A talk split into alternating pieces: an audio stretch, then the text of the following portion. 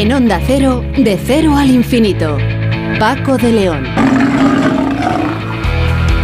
Señoras y señores, muy buenas madrugadas y bienvenidos a esta cita semanal que tenemos aquí en Onda Cero para hablar de los asuntos que más nos interesan en este programa diferente para gente curiosa. Hoy vamos a empezar hablando de la que ha sido pues una de las noticias científicas de las últimas de las últimas jornadas, de los últimos días, los embriones sintéticos. Eh, la noticia es importante, el estudio es importante, pero ojo, porque según dicen los especialistas, quizá estamos echando demasiado las campanas al vuelo. Esto de momento es un estudio y quizá embriones, refiriéndose a estos sintéticos, no sea la denominación más exacta. Bueno, de ello vamos a profundizar o en ello vamos a profundizar en este programa. Por otra parte, Sonsoles Sánchez Reyes nos va a contar hoy la historia de un naturalista importantísimo del siglo XVIII que logró, bueno, pues poner un poco orden en cuanto al, sistema de la naturaleza se, refiere. Eh, hablamos de Linneo.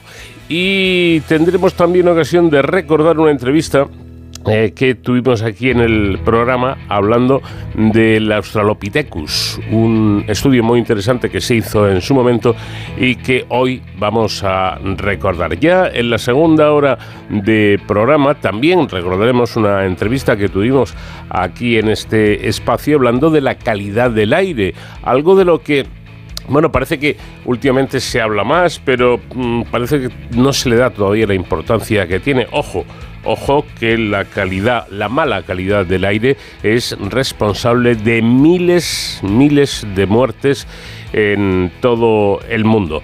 Eh, puesto que estamos a unos días tan solo de un nuevo proceso electoral, unas nuevas elecciones generales, vamos a hablar de un aspecto importante en las campañas, los debates políticos, cómo, cómo se preparan cómo se mm, eh, entrenan, digamos, los políticos para enfrentarse a otros políticos eh, contrarios en los debates y quedar de la mejor manera posible. De ello nos informarán desde la Universidad de Comillas. Y también tendremos el tiempo que cada semana dedicamos a los héroes sin.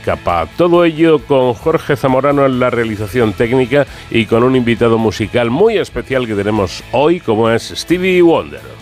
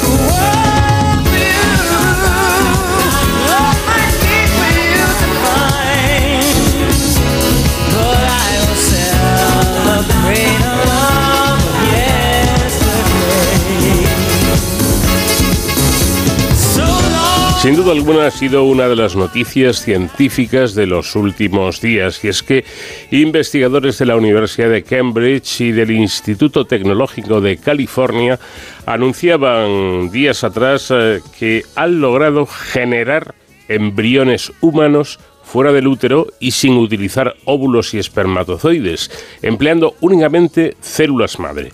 Bueno, ahora el, debate médico y ético, eh, digamos que se abre o continúa, porque frente a ello los eh, expertos, como por ejemplo los de las clínicas de reproducción asistida Ginefib, piden cautela ya que no se ha publicado aún la investigación completa que sería necesario revisar y valorar de forma detallada para determinar la posible aplicación de esta novedad en el campo de la reproducción humana y la viabilidad de la, de la técnica. De todo ello queremos hablar con un experto como es el doctor Joaquín Yacer, director médico de estas clínicas Ginefif, para que nos aporte más luz sobre un tema que, desde luego, al menos sobre el titular, resulta bastante complicado.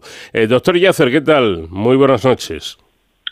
Muy buenas noches, Paco, buenas noches. Bueno, pues esto ya sí que... a vuestra disposición para hablar de este, de este importante avance, la verdad. Sin duda, pues... Muy ilusionados. Se lo agradecemos. Digo, o iba a decirle que, que esto ya sí que eh, es... No es que suene, es que es prácticamente ciencia ficción, ¿no? Crear eh, embriones eh, humanos sin, sin útero, sin espermatozoides. bueno, sí, con células madre, pero, pero ¿esto cómo es posible, doctor?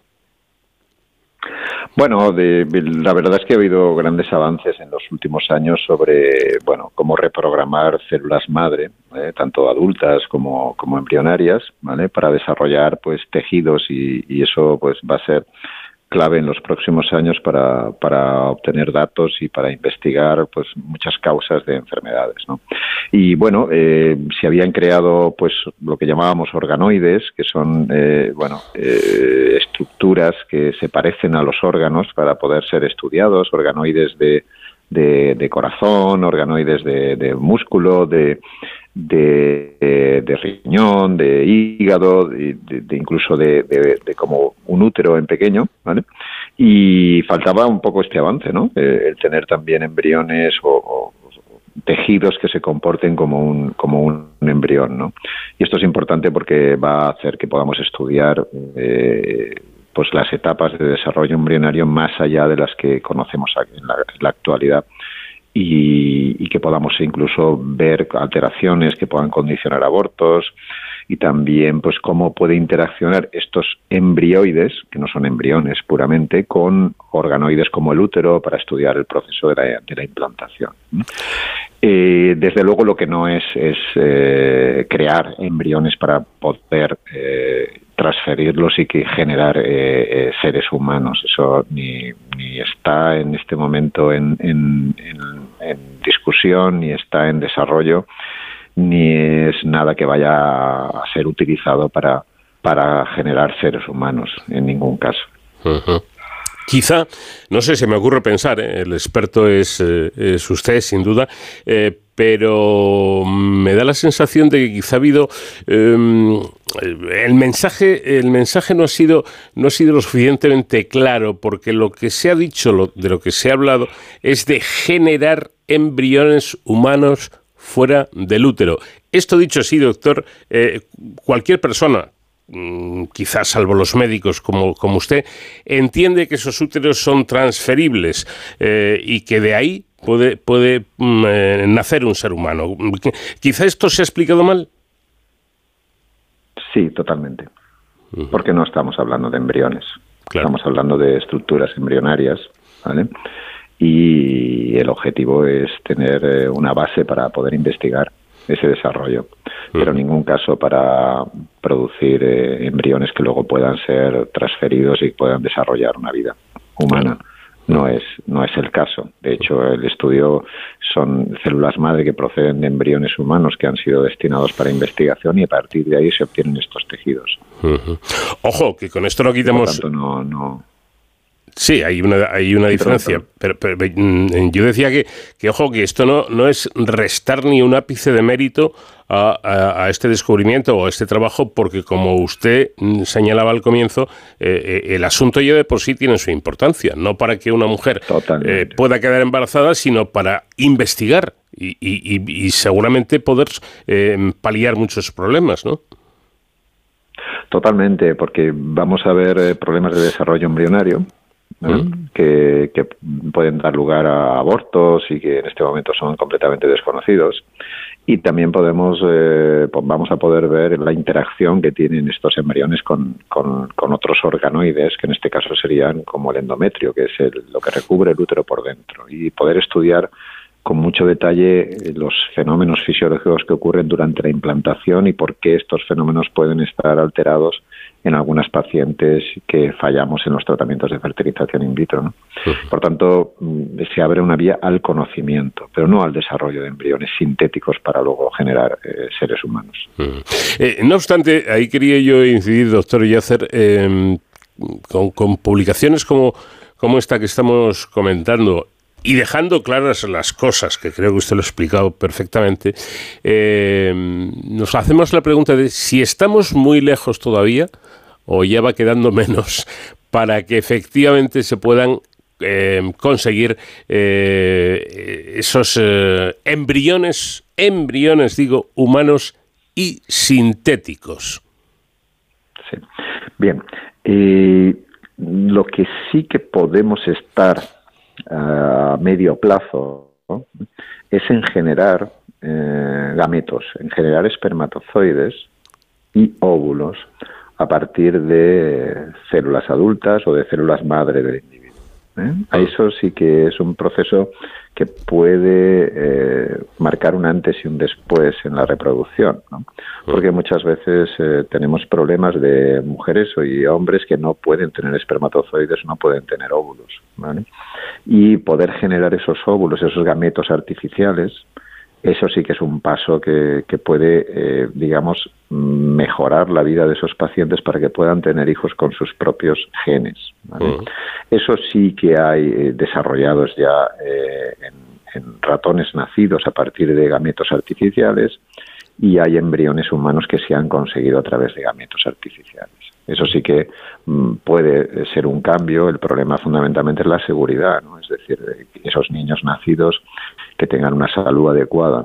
Pero mm, creo que a medio o largo plazo sí que puede ser una vía que resuelva prácticamente la mayoría de los problemas que tenemos ahora para conseguir un embarazo en pacientes con problemas de infertilidad. Realmente espectacular, ¿no? Estos avances que, que están llegando y los que y los que pueden llegar. Otra cuestión importante, doctor, es eh, saber si hay eh, al respecto un, debate médico y sobre todo un debate ético. Bueno, todavía estamos pendientes de ver claramente el, trabajo porque lo que se ha hecho es un preprint, ¿vale? Que es una comunicación del hallazgo, pero no se ha pasado por revisores, sino se ha publicado una revista eh, tal cual. Pero bueno, en principio eh, realmente la idea es eliminar debates éticos, ¿vale? Es decir, problemas éticos. ¿eh? Y trabajar no con embriones que tengan una capacidad eh, de, generar un, ser humano, sino trabajar con tejidos o con embrioides que no son puramente unos embriones con capacidad de desarrollar un, ser humano. ¿no? Y yo creo que esto va a ser un, beneficio total porque va a, yo creo que a quitar problemas éticos de la investigación con embriones. Mm. Hay otro aspecto que me parece muy interesante porque eh, yo he leído, incluso he hablado con colegas suyos, eh, que comentaban el hecho de que la maternidad eh, quizá por, por, el, tipo de, sociedad en la que vivimos, eh, la maternidad, digo, cada vez se está retrasando más. Es decir, las, las mujeres quedan embarazadas cada vez a, una edad eh, más avanzada. Y yo no sé si estas nuevas técnicas o futuras técnicas podrían hacer que la maternidad en mujeres de 30 y pico años o, incluso 40 tenga menos riesgos que, en la actualidad. Pues bueno, este retraso de la maternidad pues lleva asociado a que las, parejas pues empiezan a buscar los embarazos en una situación en que la calidad de los óvulos es, deficiente y, también la cantidad y en eso es lo que estamos, intentar reactivar los ovarios y en muchos casos en aconsejar a las, a las mujeres cuando todavía son jóvenes que congelen sus óvulos para poder ser utilizados cuando van a buscar familia. Bueno, esto por un lado y en lo que a la mujer respecta, pero me parece que el hombre no se salva eh, tampoco de este asunto porque también se habla mucho de la calidad del semen, ¿no? Que eh, pues con los años eh, empeora e incluso también con, con el tipo de vida que, que una persona pueda pueda llevar. este asunto también de alguna forma pues podría servir para, para paliar este problema en los hombres, ¿no? De, esa, de esa peor calidad del semen. Claro, bueno, tenemos eh, un deterioro de la calidad seminal en las últimas décadas, que es eh, importante y que eso puede estar también condicionando. Pero también es cierto que la edad en el varón influye de una forma menos, menos acuciante que, que, en, que en la mujer, donde bueno, está, su pérdida de fertilidad está genéticamente predeterminada. Y que va a suceder el 100% de las mujeres a una edad entre los 40 y los 50 años. Eh, dicen ustedes eh, que eh, este avance demuestra los progresos que se han dado en las técnicas de reproducción asistida en los últimos años, que han hecho posible, por ejemplo, que los embarazos múltiples, que era uno de los riesgos, entre comillas, de, ese tipo de, tratamientos, pues, pues que esos embarazos múltiples, digo, ya sean historia, ¿no? No, no se dan. Mm. Bueno, los avances es que podemos conocer más el embrión y podemos descartar embriones que, no van a implantar y, por tanto, eh, ser más eficaces en la transferencia embrionaria y, sobre todo, también los avances que ha habido en la congelación. Aquellos embriones que se congelan tienen una capacidad implantatoria, tienen una capacidad de desarrollarse similar a los embriones eh, que no se han sido congelados y eso nos ha permitido poner los embriones de uno en uno y hacer que los embarazos múltiples sean ya una cosa del pasado, su relación con la, con la reproducción asistida. Eh, podemos garantizar, por lo tanto, que en condiciones normales, con un tratamiento de, de fecundación, eh, la mujer va a tener un parto normal de, de, un solo bebé. Hombre, garantizarlo no es, no es, eh, no se puede garantizar porque en, en, el embrión puede dividirse y generar dos eh, idénticos, eso sucede también en la, en la naturaleza, ¿no? Pero lo que sí que podemos garantizar es que el riesgo de que se quede de más de uno es incluso menor que si, si la concepción es espontánea. Bueno, pues no es poco, desde luego, no es poco. Eh, uno de los problemas, aprovechando o aprovecho el hecho de tener en, línea un gran experto y un gran especialista como, como usted, eh, me gustaría preguntarle un poco acerca de de estos tratamientos que hace tan solo unos años eran eh, largos, eh, eh, incluso casi, un sacrificio penoso para, para la madre o para los padres, ¿no? Porque eran muy largos, eran dificultosos, fallaban muchas veces. Me da la sensación de que hoy en día esto es completamente distinto, ¿no? Totalmente, totalmente. Hemos avanzado muchísimo en la comodidad y en la seguridad de los tratamientos. Y eso hace que, que, los pacientes pues puedan continuar su vida normal y accediendo a los controles y que todo sea mucho más accesible. Eso ha, mejorado muchísimo las cosas. Em, ahí, eh, imagino que sí, ¿no? Que habrá casos donde eh, sea, sea imposible el que una mujer quede, quede embarazada, eh, se utilice la, la, técnica que se utilice, pero me imagino que cada vez son menos casos, ¿no? Que en general Mm, prácticamente cualquier mujer con uno de esos tratamientos puede quedar embarazada. Sí. Pues bueno, eh, efectivamente, es decir, que seguimos luchando porque hay casos más, más complejos, fundamentalmente cuando la edad es muy avanzada y en muchos casos pues tenemos que recurrir a la donación de óvulos. Pero bueno, eh, básicamente las, aquellas mujeres que lo intentan y que perseveran, pues tienen muchas posibilidades de conseguirlo. Otra cuestión importante, volviendo al asunto que nos eh, ha reunido con el doctor Yacer, es eh, la aplicación de la legislación eh, en cada uno de los eh, países, ¿no? Esta legislación que determina cómo se debe realizar la manipulación de embriones y de muestras humanas en, general. ante, ante noticias como estas, mm, me imagino que se, se tendrá en cuenta, ¿no? Que es algo que en España, en Reino Unido, en Francia, en Portugal, en los distintos países, está todo controlado para que se aplique esa legislación y se hagan las cosas conforme a, ley. Totalmente. Cualquier investigación con embriones tiene que seguir unos pasos, tiene que ser aprobada por un comité ético y tiene que ser aprobada también por la Comisión Nacional de Reproducción Humana Asistida. O sea, bueno, eh, la, seguridad ética es, es, es clave y, y, bueno, está perfectamente tanto en la Ley de Reproducción Humana Asistida como en los reglamentos posteriores cómo tienen que procederse a la investigación con embriones. Y ya por último, me quería referir a las células madre, que hace, hace unos años, ya ha pasado, el tiempo pasa muy deprisa, ya han pasado años, pero hubo un, momento, un momento, doctor, usted recordará perfectamente, que parecía la panacea para todo, no solo para los embarazos, sino para, para, todo. ¿no? Eh, de ahí pasamos a una época en la que dejó de hablarse, o se hablaba bastante menos, de, de estas células madre. Eh, vimos una, una, imagen que dio la vuelta al mundo y que circulaba por internet de cómo em, crecía, hacían crecer una oreja perfecta ¿eh? en el lomo de una, de una cobaya, una imagen que, eh, que llamaba la, atención poderosamente. Y ahora parece que de nuevo se está hablando con fuerza de, de las, células, de las células madre. Em, esto, ¿Esto hasta dónde va a llegar? ¿Esto tiene un límite o es difícil establecer ese límite? Bueno, yo creo que hemos, ahí se rompió una barrera que, creo que, bueno, que, abre un montón de posibilidades, pero bueno, eh, desde que tenemos esa, esa posibilidad hasta que eso se concreta en la práctica, pues tiene que haber muchos procesos donde eh, de seguridad y, eficacia que, son barreras importantes. Pues dejemos que vaya pasando el tiempo y sobre todo que los eh, profesionales puedan hacer eh, su trabajo.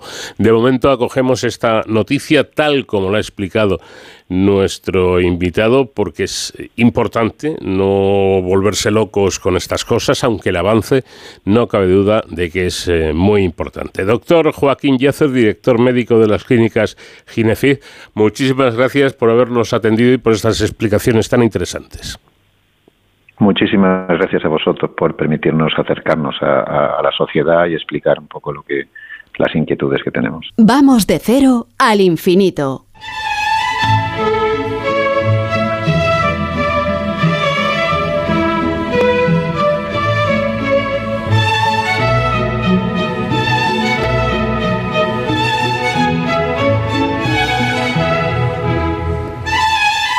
Al naturalista sueco del siglo XVIII, Carl von Linné, conocido en España como Carlos Linneo, le debemos el sistema de clasificación de los seres vivos vigente en todo el mundo hasta hoy, una idea que dedicó su vida a desarrollar.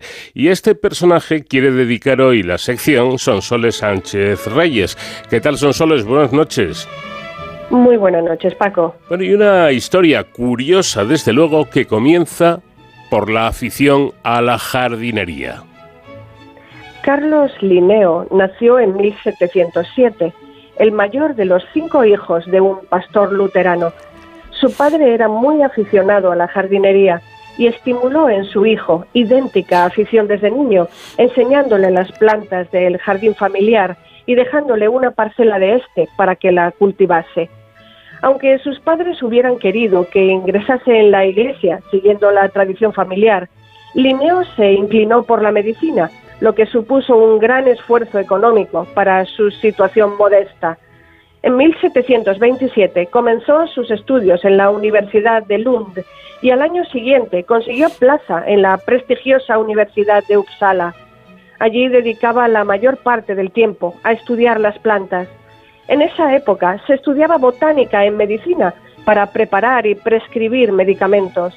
Inventarió y trabajó en jardines e invernaderos y estudió los sistemas de clasificación de los botanistas anteriores. Impresionó a sus profesores por su vasto conocimiento de los nombres de las plantas, que en ese momento eran muy largos y descriptivos, difíciles de recordar. En 1732, la Real Sociedad de Ciencias de Uppsala le financió un viaje a Laponia para estudiar sus recursos naturales. Fruto de él fueron sus obras Iter Laponicum de 1732 y Flora Laponica de 1737.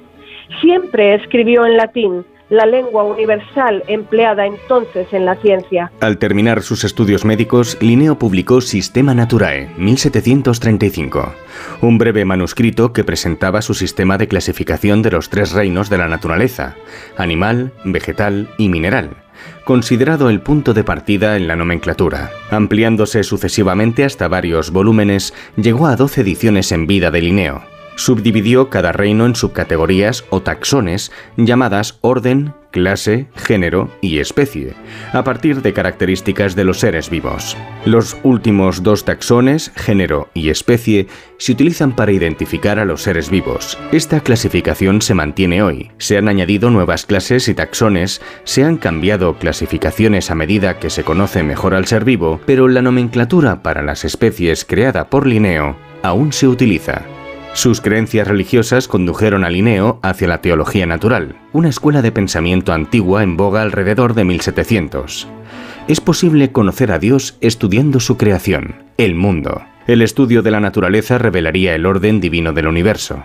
Linneo publicó dos libros en 1736, Fundamenta Botánica y Biblioteca Botánica, con su visión de un sistema de clasificación de las plantas. Se reunió o mantuvo correspondencia con los principales botánicos del mundo. En 1737, Linneo fue nombrado miembro correspondiente de la Academia de Ciencias de París. Regresó a Estocolmo en 1738, donde ejerció la medicina, especializándose en el tratamiento de la sífilis. En 1741 consiguió la cátedra de la Universidad de Uppsala en su discurso de nombramiento, abogó por llevar a cabo exploraciones científicas en territorio sueco. Hizo tres expediciones por Suecia e inventarió la flora y fauna de su país en dos obras, Flora Suécica, 1745, y Fauna Suécica, en 1746. En Uppsala restauró el jardín botánico, sembrando las plantas de acuerdo a su sistema de clasificación. El esfuerzo de Linneo por diseñar un sistema de clasificación de la naturaleza con sus normas quedaría reflejado en Filosofía Botánica de 1751, que dos años después culminaría con Species Plantarum. Eran dos volúmenes en los que recogía todas las especies de plantas conocidas, alrededor de 6.000. Entre 1762 y 1763 aparecería una segunda edición y en 1764 la tercera y definitiva, corregida y aumentada. A Linneo se le conoce como el padre de la botánica moderna por estos trabajos. Su simplicidad, clasificando plantas en función de aspectos sencillos de mirar, supuso un cambio fundamental para la botánica. La taxonomía vegetal de Linneo se basaba únicamente en el número y arreglo de los órganos reproductores la clase de una planta estaba determinada por sus estambres, órganos masculinos, y su orden por sus pistilos, órganos femeninos. En ese momento existían multitud de nombres para designar una misma especie.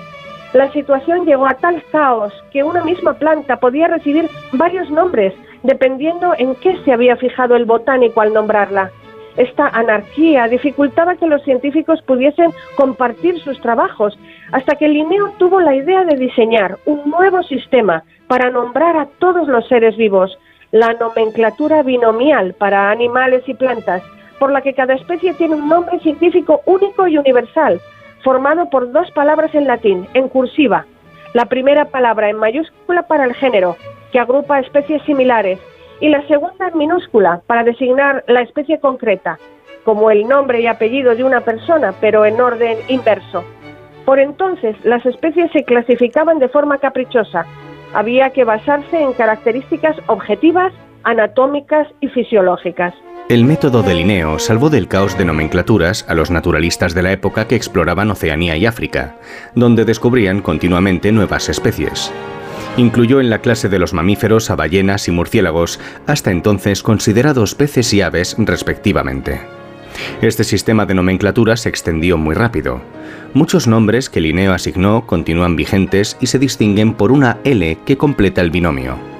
Los nombres posteriormente modificados por otros autores conservan la inicial del científico que primero describió la especie. 12.000 mantienen al final la letra L de Linneo. Los nombres de plantas más antiguos aceptados actualmente son los publicados en Species Plantarum en 1753, y los nombres más antiguos de animales son los de la décima edición de Sistema Naturae, 1758, la primera que usa consistentemente el sistema binomial. Linneo no fue el primero en usar binomios, pero sí el primero en usarlos consistentemente. Los nombres latinos que los naturalistas utilizaban antes de Linneo usualmente no se consideran válidos. Agrupar las especies en categorías superiores llamadas géneros no era original de Linneo. Desde Aristóteles se había usado el término género para un grupo de organismos similares, pero los naturalistas de su época usaban criterios arbitrarios para agruparlos. La innovación de Linneo fue el agrupamiento de taxones superiores en órdenes, órdenes en clases y clases en reinos. Biólogos posteriores añadieron rangos adicionales. A Linneo le debemos dar la denominación Homo sapiens como nombre científico a nuestra especie en 1758. Fue el primer naturalista que colocó al ser humano en el reino animal, en los cuadrúpedos y después en los primates. Esto suscitó polémica en su momento, pero allanó el camino para la teoría de la evolución de Darwin un siglo después. Linneo distinguió a los seres humanos de otros animales del mismo orden por la capacidad de conocerse a sí mismo, nosce te ipsum, lo que le llevó a atribuir el epíteto sapiens al género Homo cuando comenzó a utilizar su nomenclatura binomial. La nomenclatura que presentó en Filosofía Botánica reconoce la ley de prioridad. El primer nombre correctamente publicado de una especie o género tiene prioridad sobre los demás nombres propuestos. En 1739 impulsó la fundación de la Real Academia de las Ciencias de Suecia. Ese año se casó con Sara Lisa Moraea, hija de un médico y tuvieron siete hijos, de los que sobrevivieron la infancia cinco, cuatro hijas y un hijo. Linneo organizó que sus estudiantes fueran a viajes comerciales y de exploración. Diecinueve de sus discípulos constituyeron el grupo Los Apóstoles de Linneo, que recorrió el mundo recogiendo, describiendo y enviando nuevos ejemplares y semillas a su maestro para que los catalogase y dando a conocer su sistema con los viajes. Uno de ellos, Per Loughlin, llegó a España en 1751, el primer contacto de los naturalistas españoles con el sistema de Linneo. Su alumno Daniel Solander, naturalista durante el primer viaje alrededor del mundo del capitán James Cook, trajo a Europa las primeras colecciones de plantas de Australia y del Pacífico Sur. Otros alumnos viajaron por América del Sur, Asia Sudoriental, África y Medio Oriente varios murieron durante sus viajes. En 1758, Linneo compró la hacienda de Hammarby, en las afueras de Uppsala, donde construyó un pequeño museo para sus colecciones personales. Unas 40 plantas plantadas por Linneo o sus descendientes directos aún sobreviven hoy allí. Es la colección de plantas lineanas vivas más grande del mundo que puede visitarse. En la vivienda de la finca, Linneo cubrió con ilustraciones de plantas las paredes del estudio y del dormitorio. Linneo trató de que la economía sueca fuera menos dependiente del comercio foráneo, aclimatando plantas para cultivarlas en Suecia o encontrando sustitutos nativos. Sus experimentos de cultivar cacao, café, té, bananas, arroz y moreras no tuvieron éxito en el clima de Suecia tampoco sus pruebas para impulsar la economía y evitar las hambrunas que ocurrían en Suecia, buscando plantas suecas que pudieran usarse como té o café y para harina y heno. En sus intentos por cultivar plantas foráneas en Suecia, Linneo teorizó que las especies de plantas pudieran alterarse a través de la aclimatación. En 1747 Linneo fue ascendido a médico de la familia real sueca y fue nombrado caballero en 1758, añadiendo el von a su apellido Carl von Linné. Sus últimos años sufrió depresión. Tras probablemente una serie de pequeños infartos en 1774, murió de apoplejía en 1778 a los 71 años en Hammarby. Su hijo, también llamado Carlos, le sucedió en la cátedra en Uppsala, pero nunca sobresalió como botánico. Cuando este murió cinco años más tarde, sin herederos, su madre y hermanas vendieron la biblioteca, manuscritos y colecciones de historia natural de Linneo al naturalista británico Sir James Edward Smith, quien en 1788 fundó la Sociedad Lineana de Londres para poder custodiarlos. Su mujer le sobrevivió 30 años. El matrimonio y su primogénito Carlos están enterrados en la Catedral de Uppsala. En la actualidad, su residencia de Uppsala es casa museo.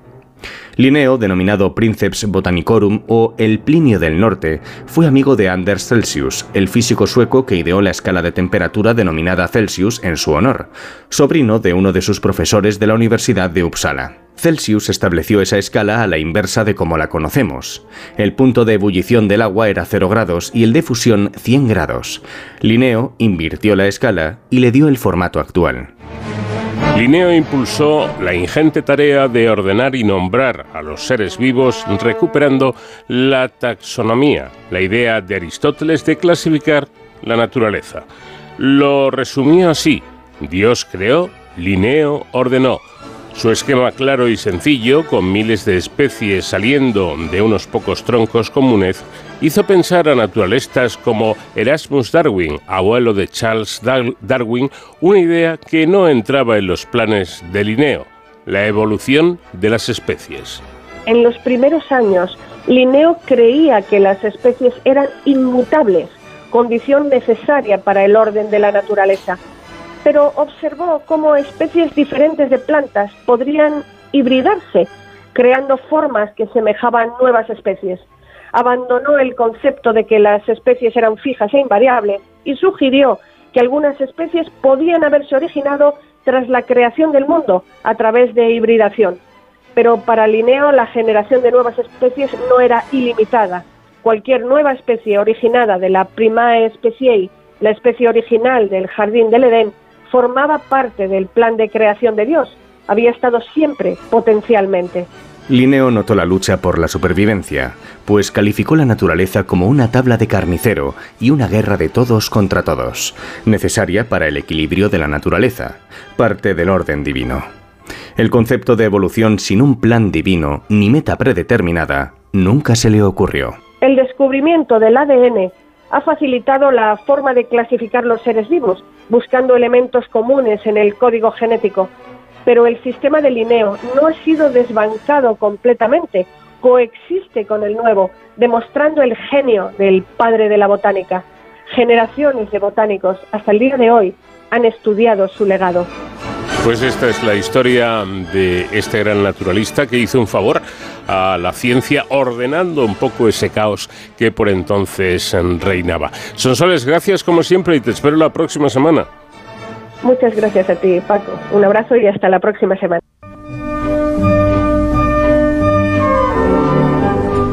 En Onda Cero, de cero al infinito.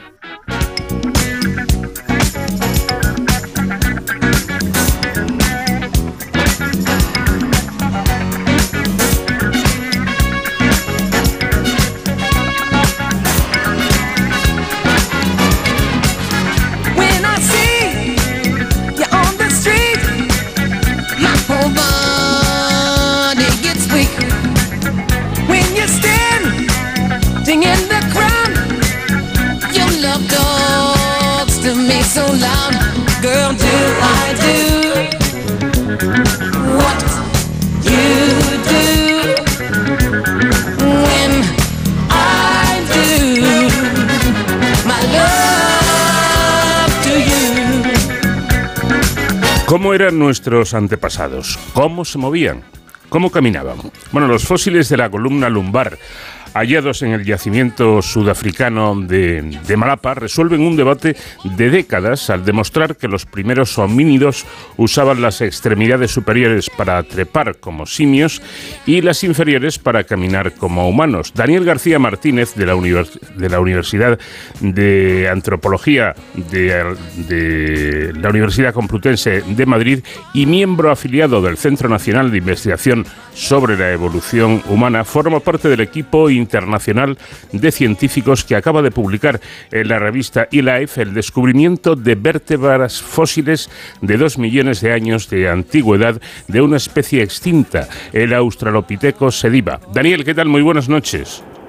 Hola, ¿qué tal? ¿Cómo estamos? Bueno, y es que eh, el Australopithecus sediva tenía solo cinco vértebras lumbales, es decir, las mismas que tenemos los humanos. Efectivamente. Sí, este es un, debate que se lleva, se lleva llevando a cabo desde hace, pues eso, prácticamente décadas, sobre cuántas vértebras lumbares tenían los Australopithecus. Se había propuesto que podían tener cuatro, como los grandes simios, por ejemplo, chimpancés, gorilas, etcétera, porque se pensaba que todavía era demasiado simio como para mostrar esa característica de cinco vértebras lumbares, y había otros autores que incluso decían que podía tener hasta seis vértebras lumbares para tener una columna lumbar más móvil, etcétera. Mm. Lo que hemos visto es que tenía el mismo número de vértebras lumbares que tenemos nosotros, cinco, lo cual eh, le confiere una serie de características muy similares a las nuestras. Bueno, además, eh, tengo entendido que el hallazgo eh, es muy importante porque estas vértebras resuelven un debate de, de décadas, ¿no? Sí, efectivamente porque sobre todo, fundamentalmente, estaba el problema de si Australopithecus básicamente o caminaba, se pensaba que o caminaba erguido o podía trepar por los árboles, pero el que pudiera hacer ambas era una cosa que estaba debatido desde hace décadas, efectivamente. Entonces, eh, es importante saber que la, nuestra forma de la columna, de la, de la, de la columna de lumbar, tiene una doble forma de S. Esa doble forma de S lo que hace es conferirnos estabilidad al cuerpo para poder mantenernos erguidos. Entonces, lo que hemos visto es que Australopithecus sediva tenía la misma forma de la columna que tenemos nosotros, por lo cual podría mantenerse de pie y podría caminar erguido. Y luego también esto combinado con información de otras áreas anatómicas, como por ejemplo eh, los brazos, los móplatos, las manos, etcétera, que hablan de que este Australopithecus era perfectamente capaz de trepar a los árboles. Mm. Entonces tenemos una, tenemos información de diferentes regiones anatómicas que dice que podía tanto caminar erguido como trepar.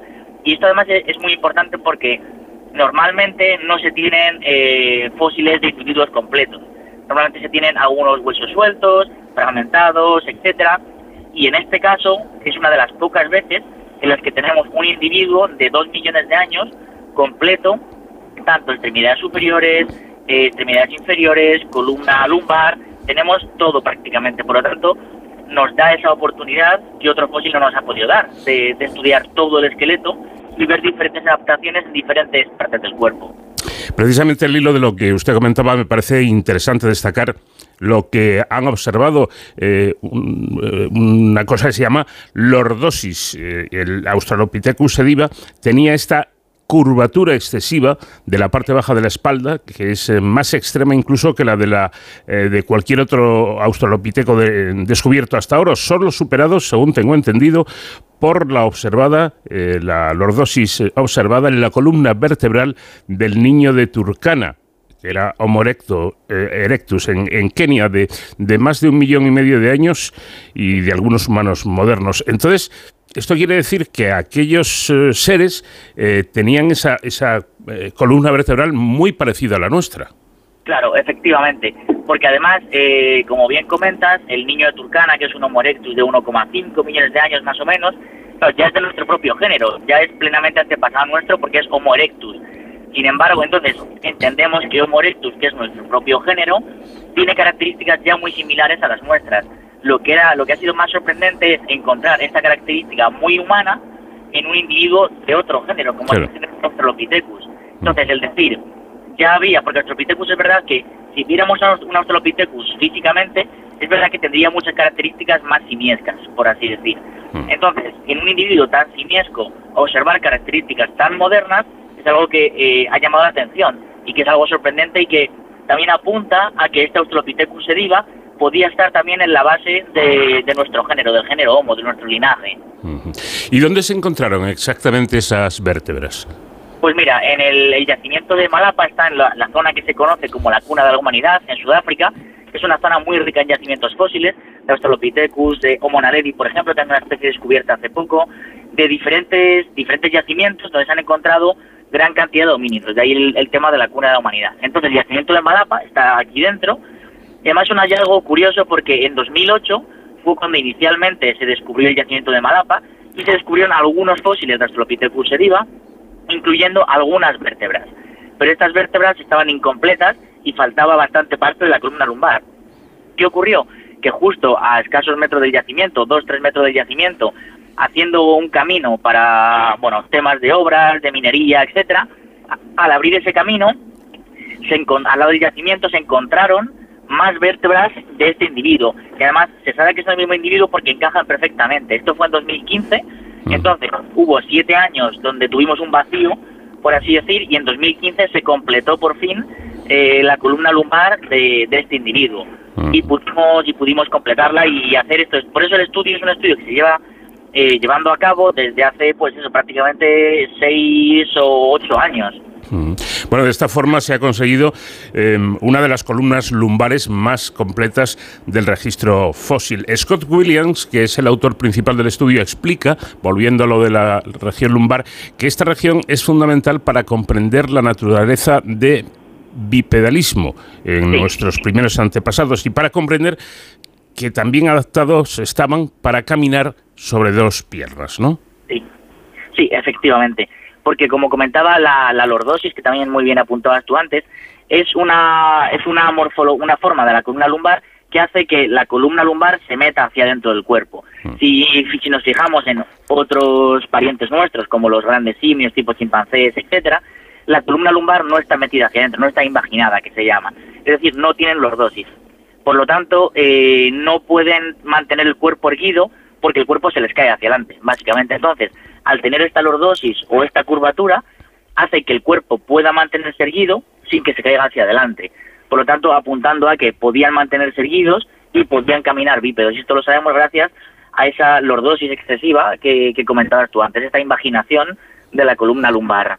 Bueno, los fósiles se reconstruyeron virtualmente. ¿Cómo se hizo esto? Porque me imagino que es un material extremadamente delicado. Efectivamente, además los fósiles no se encuentran, por desgracia, en muchos casos, los fósiles no, no son fáciles de excavar. En este caso se encontraban en una matriz muy dura de carbonatos que se llama brecha, y esta brecha, la, típica excavación que tenemos en la mente de brocha y pincel, es imposible porque está súper dura y está muy, muy carbonatada y no se puede excavar eh, con medios manuales, hay que recurrir a medios mecánicos. Entonces, medios mecánicos, pues tipo eh, incisor eléctrico, martillo eléctrico, etcétera, eh, pueden dañar los fósiles que sabemos que efectivamente son delicados, son únicos, son muy frágiles y hay que y hay que y hay que excavarlos de otra manera. Entonces, lo que hemos llevado a cabo es lo que llamamos una excavación virtual de los fósiles, en los que hacemos una, una tomografía como cuando nos hacen un, un TAC en el hospital, hacemos una tomografía de los fósiles que nos permite obtener una imagen virtual de los mismos donde tenemos tanto la parte externa como la parte interna y virtualmente eliminamos todo el sedimento y nos quedamos con la parte del hueso. También es un proceso muy tedioso porque hay que ir, eh, el TAC se compone de diferentes capas, de diferentes capas, tanto de externas como internas, hay que ir capa por capa seleccionando lo que es hueso y lo que no es hueso para poder finalmente hacer una reconstrucción virtual de esas vértebras que puedan ser medidas, porque como ya te digo, estaban metidas en este sedimento carbonatado, en esta brecha, y eran imposibles de excavar por, por medios manuales. Así que recurrimos a medios virtuales que por suerte hoy están muy implementados en la antropología. Bueno, pues un trabajo delicado, como pueden comprobar ustedes. Tengo entendido que también contaban con la dentición de uno de los restos encontrados, concretamente del esqueleto femenino MH2, apodado por ustedes, por los investigadores, como ISA. Supongo que la información que les ofrecían estos dientes también sería muy importante. Claro, efectivamente, porque la información de los dientes, bueno, los dientes son, son importantes por diferentes aspectos. Lo primero, si como tienen la capa de esmalte eh, tan pronunciada, normalmente hace que se preserven muy bien en el registro fósil, mejor que los huesos. Luego también los dientes, como sabemos, tenemos dientes de leche, dientes, eh, dientes adultos, y nos permite saber entonces el estado de desarrollo del individuo, si tenía dientes de leche, si no tenía dientes de leche, que son muy fáciles de identificar. Entonces pudimos concluir que la dentición de este individuo era de un individuo adulto, lo primero, y luego también los dientes tienen otros aspectos eh, paleobiológicos relevantes, como por ejemplo la información sobre la dieta, mm. el grosor del esmalte o incluso el cálculo dental, es decir, el sarro que se queda en los dientes, también fosiliza. Entonces nos permiten saber el tipo de dieta si era muy abrasiva, si era poco abrasiva, incluso en algunos casos llegar a concretar las especies de plantas de las que, de las que se alimentaba. Entonces podemos concluir a través de los dientes que era un individuo bastante eh, vegetariano, vamos a llamar frugívoro se alimentaba de frutos, raíces, eh, hojas, etcétera. Bueno, para que mm, eh, entendamos, podamos entender la importancia de esta investigación y este descubrimiento, Lee Berger, que es coautor del estudio y líder del proyecto Malapa, ha dicho que si bien ese esqueleto MH2 o, ISA ya era uno de los esqueletos más completos de un homínido antiguo jamás descubierto, ahora estas vértebras de las que estamos hablando completan la parte inferior de la espalda y hacen que su región lumbar sea una competidora no solo por el homínido más completo, sino también posiblemente el mejor preservado. Esta combinación de integridad y preservación, dice Berger, dio al equipo una mirada sin precedentes a la anatomía de la espalda baja de la especie. Importante descubrimiento, por lo tanto. Sí, efectivamente. Sí, porque como, como te comentaba también, normalmente lo que nos encontramos son huesos muy fragmentados, huesos aislados, y hay otros hay otros de, de una cronología, de una edad similar, pero donde tenemos vértebras sueltas, vértebras fragmentadas, y en este caso ya no solo las vértebras, sino el esqueleto completo, podemos tener información de todo el esqueleto completo del individuo y poder llegar a, una definición que no hemos podido hasta ahora en ningún individuo que hemos estudiado, porque siempre tenemos huesos aislados y que además es muy difícil conectar, porque, es importante ver la evolución del individuo como un conjunto, no solo una vértebra lumbar o un húmero o un cráneo, sino ver todo en conjunto, cráneo, mandíbula, húmero, fémur, lumbares, todo. Y este y este Astropithecus nos da esa posibilidad. Bueno, además eh, hay otro dato y es que eh, tienen el tórax bastante, el tórax inferior bastante extenso, estrecho y esto señalaría que también usaban el medio arbóreo para la locomoción, lo que decíamos antes, trepando como un sibio y, caminando como, como un humano. Sí, efectivamente. Efectivamente, porque como comentábamos, la, la información, claro, las vértebras lumbares nos dan información eh, pues sobre el tema de la columna, de la curvatura lumbar, de la, la, posibilidad de mantenerse erguido, etcétera, pero eh, hay que recurrir a otras regiones anatómicas para poder observar otros aspectos. Entonces, efectivamente, su caja torácica era una caja torácica muy similar a la de los chimpancés, que es estrecha en la parte superior, y los homóplatos, las escápulas, están dispuestos de una manera muy lateral, por lo tanto, eh, la capacidad de mover los brazos era mucho más, mucho más alta. Y esto también, esta alta capacidad para mover los brazos, para desplazarse por el medio arbóreo, también lo observamos en las manos. Tiene las manos muy adaptadas a poder agarrarse a las ramas y poder trepar, como observamos nuevamente en los simios actuales. Entonces, esta configuración de diferentes partes anatómicas nos permite concluir efectivamente que la parte del, torso superior nos dice que trepaba como un simio, pero la parte inferior nos dice que caminaba como un humano. Interesante, sin duda. Ya para terminar, eh, es verdad que Berger en 2008 descubrió estos primeros restos de, los, de lo que sería esta nueva especie, yendo con su hijo Matthew de, de nueve años de edad, o sea, paseando o cómo fue aquello. Sí, sí, no, efectivamente, porque Lee Berger vive allí en, vive allí en Sudáfrica y entonces, pues, aparte de ser un investigador espectacular, es un gran naturalista y tiene, tiene pasión por la naturaleza. Entonces, en uno de los paseos con, con su hijo de nueve años, que, que hacía por la zona de la Cuna de la Humanidad, pues fue cuando su hijo precisamente fue el que encontró los primeros restos, que fueron una clavícula y algún otro hueso, y le dijo a su padre, oye, mira, que me he encontrado esto aquí. Y el padre dijo, oye, esto, esto me parece interesante. Fueron a donde el hijo le había dicho, em, hicieron una, una prospección y posteriormente una excavación, y fue como se descubrió el yacimiento de Malapa, que, donde está MH1 y MH2, que son dos individuos de Astrolopithecus sediva, uno, uno subadulto y otro adulto, que es una de las mejores representaciones de Astrolopithecus que tenemos en el, en el registro fósil. Y sí, fue gracias, gracias a, este, a este chaval de nueve años. bueno, pues detalle que no deja de ser eh, curioso para, para comentar. Pues Daniel García Martínez de la Unidad de Antropología de la Universidad Complutense de Madrid y miembro afiliado del Centro Nacional de Investigación sobre la Evolución Humana. Muchísimas gracias por habernos atendido y, enhorabuena por ese descubrimiento. ¿eh? A vosotros, muchísimas gracias. Llegamos al final de nuestra primera hora de programa. Enseguida tiempo para la información nacional e internacional y después seguimos aquí en De Cero al Infinito.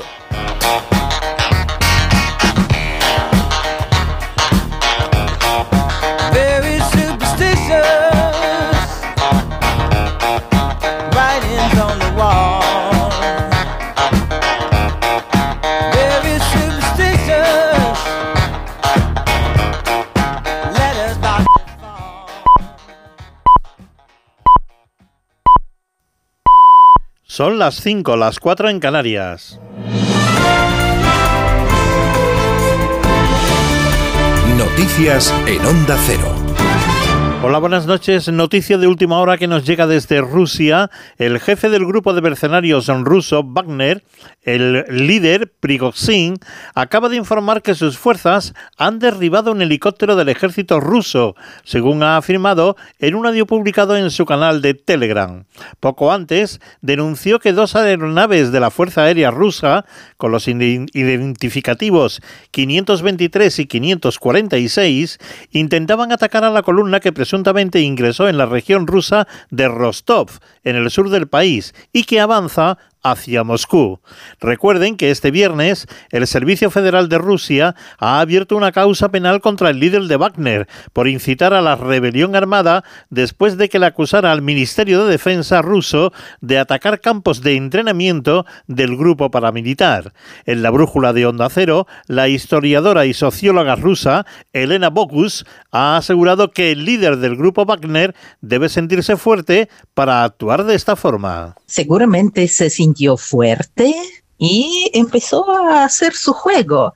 Además, eh, hay una pregunta abierta. Nadie sabe, pues, quién lo apoya arriba, porque él tiene su lío con el ministro de Defensa, con el jefe del Estado Mayor, etcétera.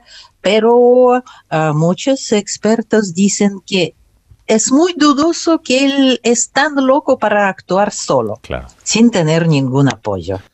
Este sábado llega la primera ola de calor del verano y durará hasta el miércoles 28 de junio, con temperaturas máximas que van a sobrepasar los 40, 41 y 42 grados en zonas del cuadrante suroeste y con temperaturas mínimas que serán también muy elevadas, prácticamente tropicales, según ha confirmado la Agencia Estatal de Meteorología.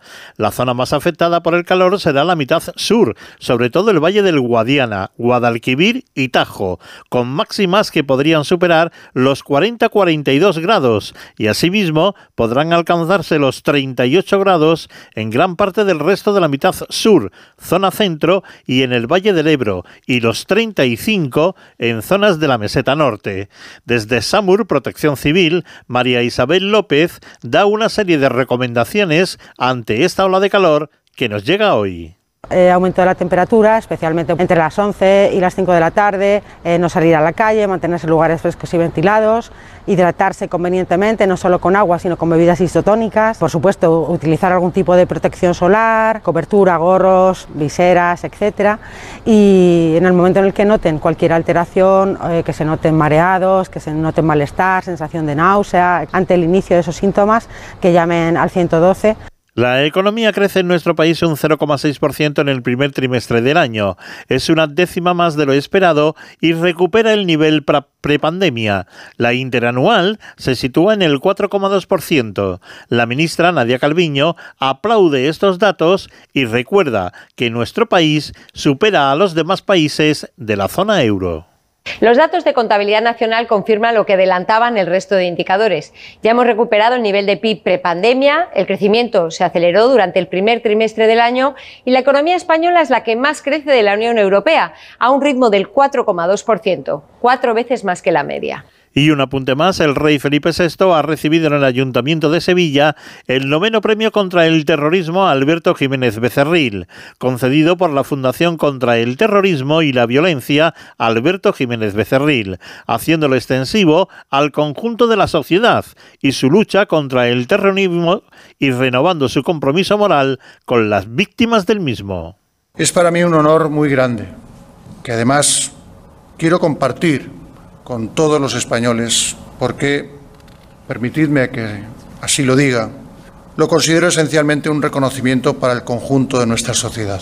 Una sociedad que ha sufrido el terror, pero que siempre confió en la dignidad de las víctimas, en la solidaridad de todos los españoles y en la fortaleza del Estado de Derecho para hacer frente con eficacia al terrorismo. Las noticias vuelven a la sintonía de Onda Cero cuando sean las 6, las 5 en Canarias, pero recuerden que tienen todas las informaciones en nuestra página ondacero.es. Síguenos por internet en ondacero.es.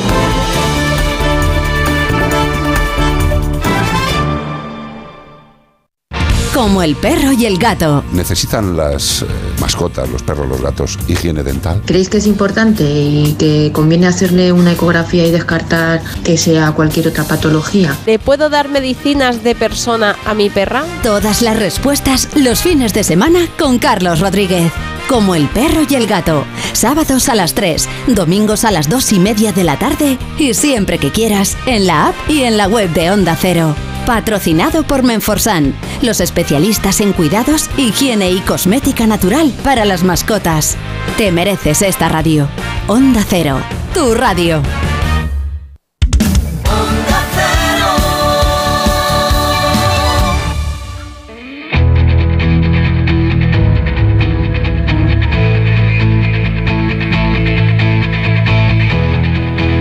En Onda Cero, de cero al infinito. Paco de León. Vamos a abrir ya nuestra segunda hora de programa y todavía con asuntos interesantes que compartir con ustedes. Por ejemplo, vamos a empezar hablando de la calidad del, aire, eh, algo que mm, parece no se le da la importancia que tiene y que causa miles de muertes anualmente en todo el mundo, la mala calidad del aire que respiramos. Y aprovechando que estamos en prácticamente ya campaña eh, electoral, que dentro de, de, unos días tendrán lugar unas nuevas elecciones, queremos saber eh, cómo se preparan los debates políticos, esos enfrentamientos que tienen los distintos líderes ante las cámaras y los micrófonos para exponer su punto, sus puntos de vista. Todo eso está preparado, todo eso está ensayado y desde la Universidad Pontificia de Comillas nos van a hablar del asunto y por supuesto tendremos el tiempo que semanalmente dedicamos a la seguridad y emergencias en nuestros héroes sin capa y todo ello con la música de nuestro invitado esta semana que es el gran Stevie Wonder.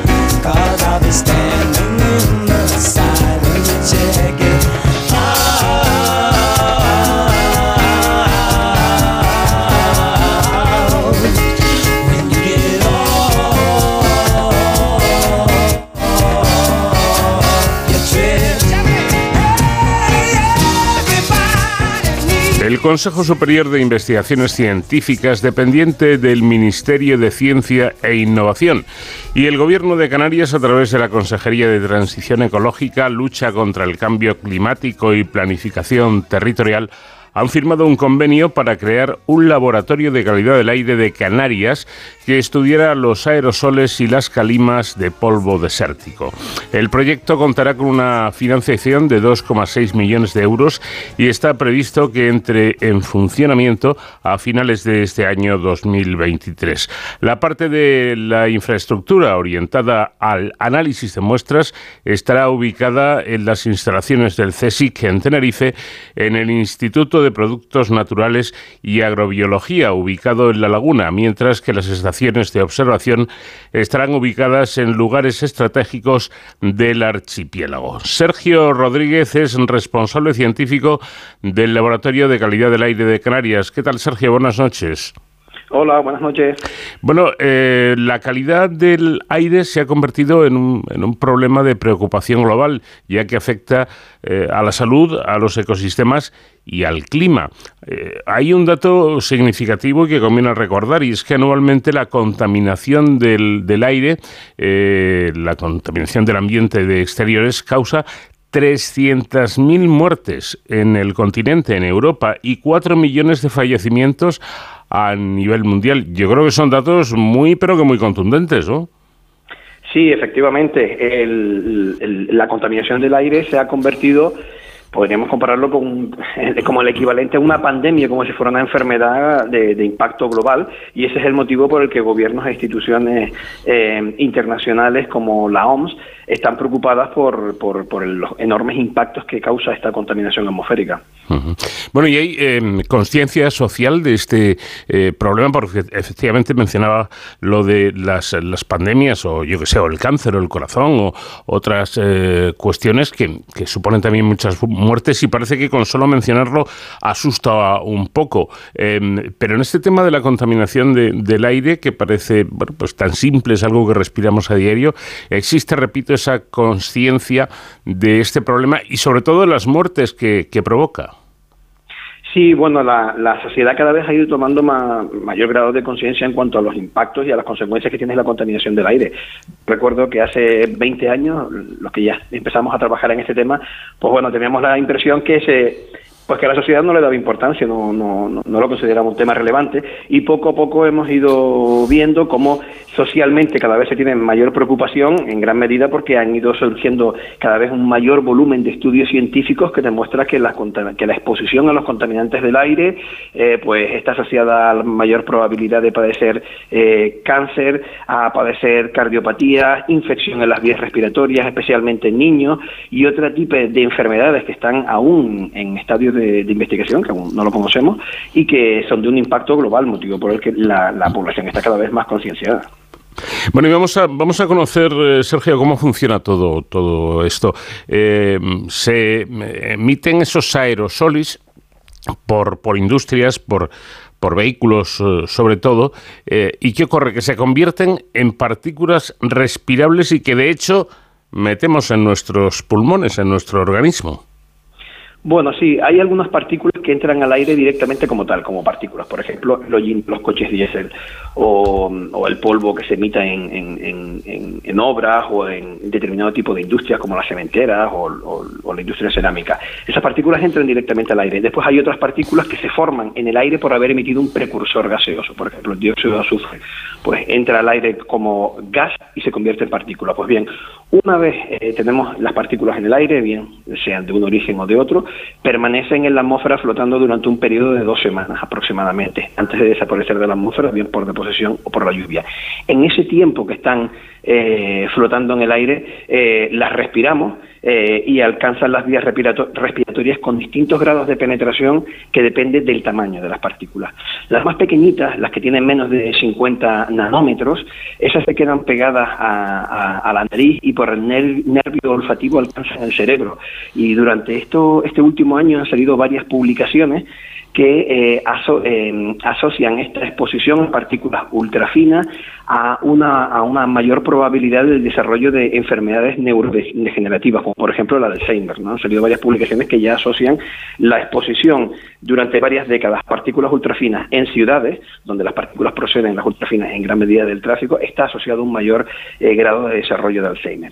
Después tenemos las partículas que son un poquito más grandes, que no se quedan pegadas en la nariz, estas entran por, la, por las vías respiratorias respiratorias y las que tienen un tamaño entre 0,1 y una micra, estas pueden alcanzar los alveolos y provocan procesos inflamatorios. Y entonces dificultan el intercambio de dióxido de carbono y oxígeno entre la sangre y, los pulmones. Y además se cree que una pequeña fracción de estas partículas puede entrar en el torrente sanguíneo y causar eh, una, una, cardiopatía isquémica, es decir, una, una, una afección a la arteria que bombea la sangre al corazón. Lo que se cree que ocurre es que eh, se depositan en las paredes de la arteria. Eh, además, si la persona eh, tiene una dieta rica en grasa, lo que se produce es una, una interacción en la que el contaminante junto con la grasa se queda pegada a la arteria y se produce un endurecimiento de la arteria, de la arteria y un estrechamiento de la misma, con lo cual tiene, hay mayor dificultad para que pase el, torrente, el, riego no sanguíneo. Y a partir de ahí se pueden causar una serie de afecciones, que, una serie de cardiopatías. Eh, bueno, mm, patologías eh, eh, provenientes de, la inhalación de estas partículas que parecen lógicas, ¿no?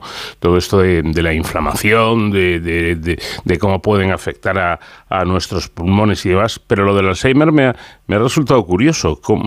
¿Qué relación hay? ¿Cómo, cómo, ¿Qué es lo que hacen esas micropartículas para que puedan provocar esta, esta patología?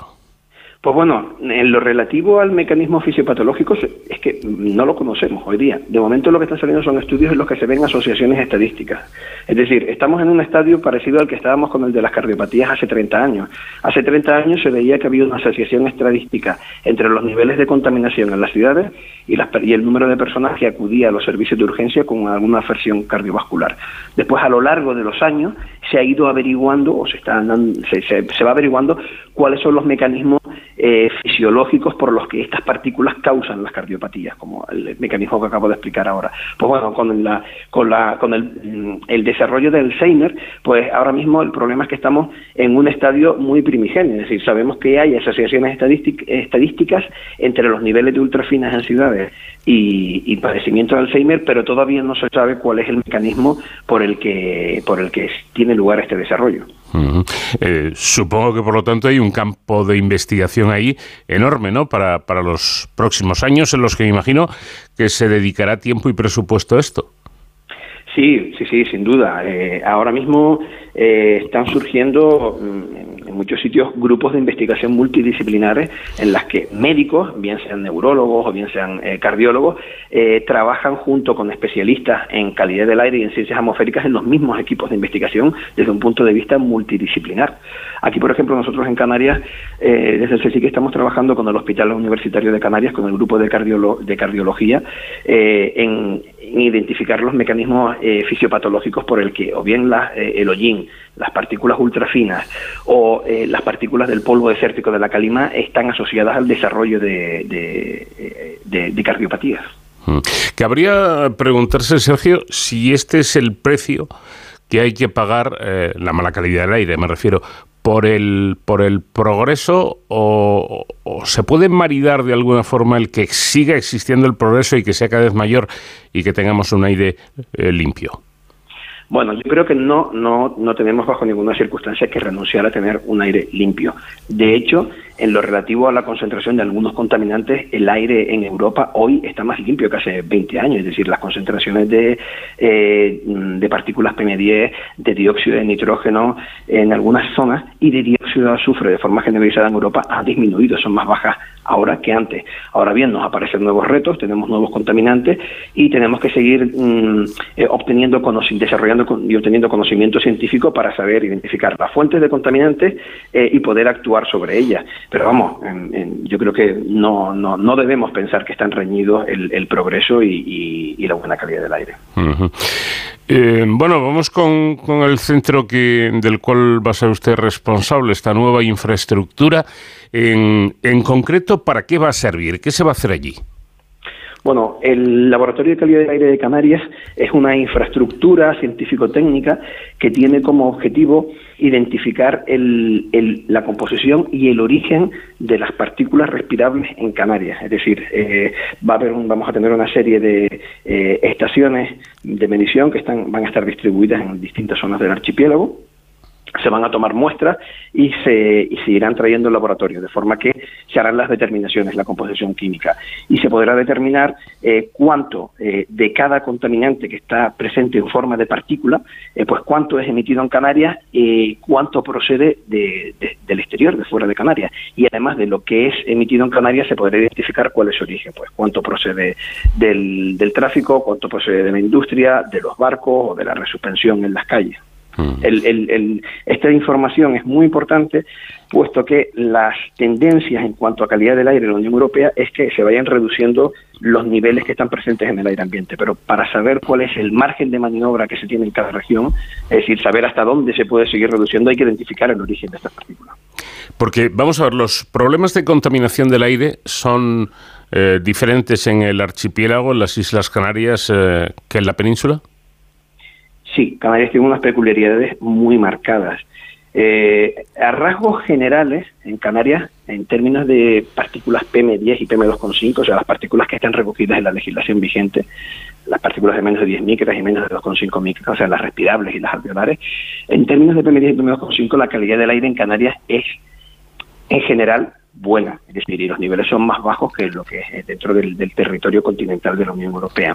Ahora bien, tenemos una situación muy peculiar y es que ocasionalmente recibimos calimas de polvo desértico en el que y durante estos episodios las concentraciones de este tipo de partículas se disparan, son extraordinariamente altas. Pues para que se hagan una idea, Normalmente en Canarias, en cuanto a PM10, hay entre 20 y 35 microgramos metro cúbico, un día normal en el que soplan los vientos alisios.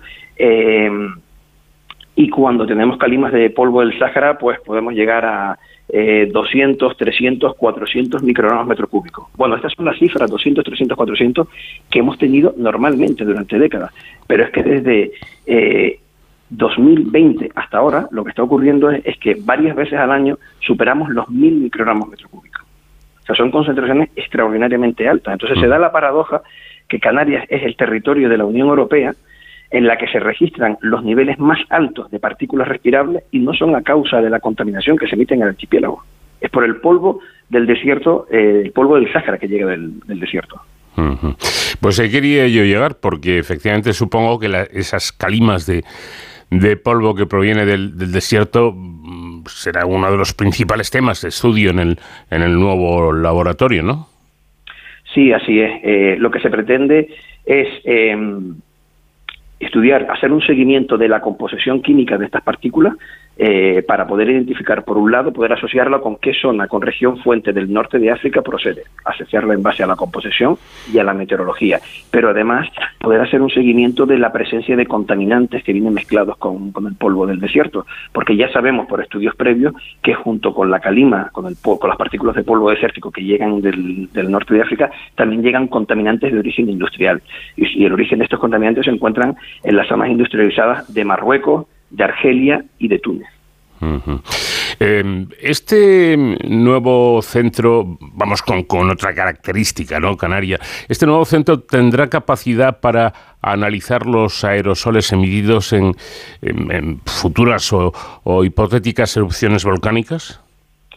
Sí, en el caso que tenga lugar alguna erupción volcánica, que bueno, seguro que tendrá lugar, no sabemos cuándo, sí podremos podremos también eh, eh, hacer hacer un, dar una respuesta rápida, inmediata al despliegue de instrumentación y, hacer eh, análisis químico. De hecho, ya estuvimos presentes durante la, la erupción que tuvo lugar en La Palma entre septiembre y diciembre de 2021. Eh, por cierto, ahora que se habla tanto, y, desde luego con razón, ¿no? del, cambio climático, eh, ¿este cambio climático influye en la calidad del aire también? Eh, a ver, aquí se da una situación de, feedback, de retroalimentación. Las emisiones de contaminantes están provocando el cambio climático, pero además el cambio climático puede tener consecuencias en las circulaciones atmosféricas que a su vez pueden repercutir en la calidad del aire. Por ejemplo, eh, se sabe ya que como consecuencia del calentamiento global las zonas tropicales se han expandido. Es decir, cuando vemos un mapa, las zonas verdes del, del Ecuador que están en la Tierra, pues en algunas zonas como el norte de África se han expandido ligeramente. Pero también ocurre que las zonas subtropicales, que suelen ser desérticas, se están también desplazando hacia latitudes más altas. Eso eh, quiere decir que en el caso del norte de África, eh, las zonas áridas están entrando en el Mediterráneo. Y este es el motivo por el que se dice con, se oye, se dice con mucha frecuencia que el, que el sur de la península cada vez se va a ir pareciendo algo más a Marruecos porque la zona, las condiciones climáticas características de los subtrópicos desérticas se están expandiendo hacia el norte. Además, no sabemos todavía qué consecuencias va a tener el cambio climático en cuanto a la eh, frecuencia e intensidad de las calimas de polvo desértico, porque aquí también se da un hecho paradójico. Se sabe que desde los principios de los años 80 la cantidad de polvo que se emite en el norte de África y que es transportado hacia el Atlántico, pues ese, esa cantidad de polvo ha disminuido ligeramente. Y a pesar de que se ha producido esa disminución, que está ya bien documentada y hay numerosos estudios científicos que así lo demuestran, a pesar de que está teniendo lugar esta disminución, estamos experimentando en Canarias unas eh, supercalimas de polvo desértico eh, sin precedentes, es decir, con episodios en los que se supera eh, los mil microgramos metro cúbico. Es decir, en Canarias ahora mismo no tenemos un aumento en la frecuencia de las calimas de polvo desértico, pero sí que cuando tienen lugar estas calimas está llegando mayor concentración de polvo. Tuvimos un episodio muy intenso entre el 22 y 24 de febrero de 2020. En enero de 2022 tuvimos seis pulsos, seis entradas de polvo con concentraciones de polvo extraordinariamente altas. Y es que además en marzo de 2022 se dio también la primera supercalima de polvo desértico que afectó a la península ibérica, que fue entre el 15 y 16 de marzo de 2022, cuando la nube de polvo entró por el sudeste, por Almería, Murcia, entró por el, por el centro peninsular, Castilla, las dos Castillas y Madrid, y terminó llegando hacia, hacia Galicia y posteriormente bajó por Portugal y volvió de vuelta eh, afectó a Canarias. Entonces, este tipo de escenarios con estas concentraciones de polvo tan extraordinariamente altas, no tenemos registro de ellas que, se hayan dado previamente. Bueno, pues es, interesante. ¿Podríamos ser optimistas? Porque, de todo lo, lo, que ha dicho nuestro invitado, Sergio Rodríguez, me quedo con eso de que ahora en Europa la calidad del aire es mejor que hace años. ¿Esto indica que podemos ser optimistas en este, en este tema? Mm, sí debemos serlo y, para ser optimistas lo mejor que podemos hacer es trabajar ya en esa dirección, en el desarrollo de nuevas tecnologías y tomar medidas para reducir la emisión de contaminantes. De hecho, bueno, es una forma parte de las políticas verdes del Pacto Verde de la, de la, de la Unión Europea, que se establece, que se pone como objetivo la emisión cero de contaminantes para, en el aire, en las aguas y en el suelo con fecha año 2050. Pues vamos a ver, porque me imagino que ahí todos podemos poner nuestro granito de arena y sobre todo facilitar eh, pues con, con, infraestructuras como, como esta que va a ser próximamente inaugurada y con, y con dinero en definitiva para que los investigadores puedan hacer su trabajo y que se puedan evitar esas eh, 300.000 muertes en Europa, que se dice pronto, y 4 millones de fallecimientos por, por el, la mala calidad del aire eh, en todo el mundo. 4 millones de fallecimientos, que se dice pronto. Eh, dejemos que los investigadores trabajen. Sergio Rodríguez, eh, responsable científico de este Laboratorio de Calidad del Aire de Canarias, muchísimas gracias por habernos atendido y enhorabuena por su trabajo. Muchísimas gracias por la invitación, un placer.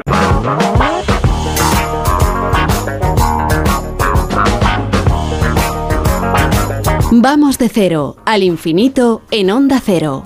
Paco de León.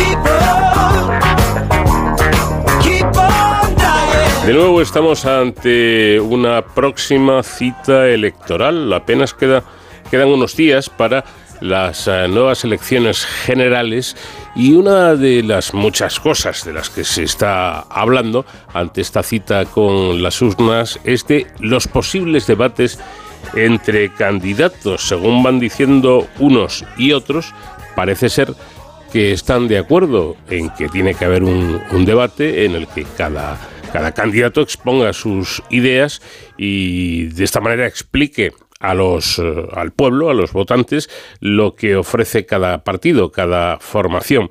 Bueno, ¿cómo es todo esto? ¿Cuál es la maquinaria que se pone en marcha, sobre todo en los grandes partidos políticos? Vamos a preguntárselo todo a Pablo mm, Carvajosa, que es coordinador del Club de Debate de la Universidad pontificia de comillas. ¿Qué tal, Pablo? Buenas noches. Muy buenas noches.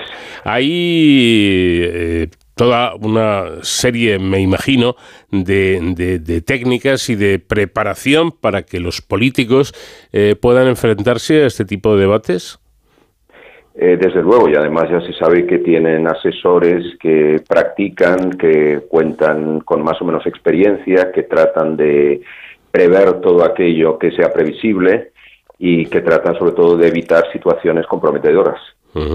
Eh, y, realmente es cierto que, pequeños detalles, incluso en un, en un debate, pueden decidir eh, el resultado de unas elecciones. Bueno, siempre se habla, ¿no? Cuando, cuando se charlan de, se charla de estas cosas, siempre se habla de los debates americanos, donde eh, hasta el aspecto del nudo de la corbata puede influir en que la gente vote a uno o a otro candidato. ¿Esto, esto es algo muy peliculero o realmente ocurre?